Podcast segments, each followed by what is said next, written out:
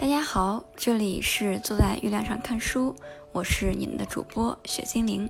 今天分享的是东野圭吾的《祈祷落幕时》，守望女儿成长和成功是他这一生仅有的意义。守望着女儿的成长和成功是他这一生仅有的意义吗？而女儿越成长越成功。对浅居中雄来说，就越是对自己命运的诅咒。自己的存在如果曝光，女儿就会身败名裂。换句话说，她本身就是潘多拉的魔盒。这是一种怎样的亲情纠葛，让人不禁为之攥紧了手指。为了女儿可以幸福轻松地活下去，父亲甘愿扛下女儿失手杀人的一切罪名，并让自己从此抹去性命。苟活于世上，而为了不让别人认出影响女儿的话剧事业，他甚至选择了每个月在一座日本桥上以电话通话的形式，远远地看着女儿安好变好。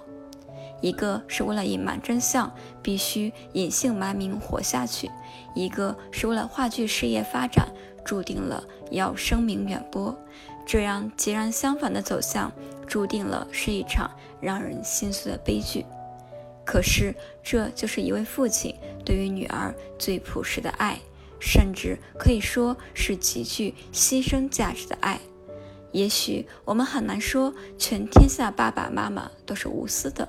毕竟，这对父女原本也是生活在幸福的小康家庭里，只因为母亲的烂赌加出轨私奔，导致倾家荡产，才会引发后续父女俩的外逃躲债，以及女儿无奈之下想挣外快，招惹了流氓工人，从而错手杀人的举动。但我们却从不否认，每一个想要为自己的孩子铺好人生路的父母，对于自己的子女是充满了多少爱意与期盼、热望与心血。父母之爱子，则为之计深远。走一步就要看三步，走三步就要看五步。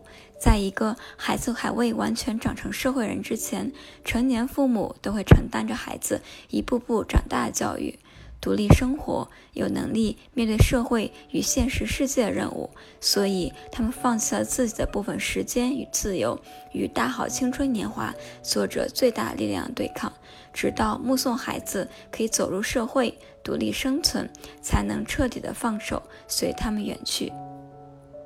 目送里说：“我慢慢的、慢慢的了解到，所谓父母子女一场。”只不过意味着你和他的缘分，就是今生今世不断的在目送他的背影渐行渐远。你站立在小路的这一端，看他逐渐消失在小路转弯的地方，而且他用背影默默告诉你不必追。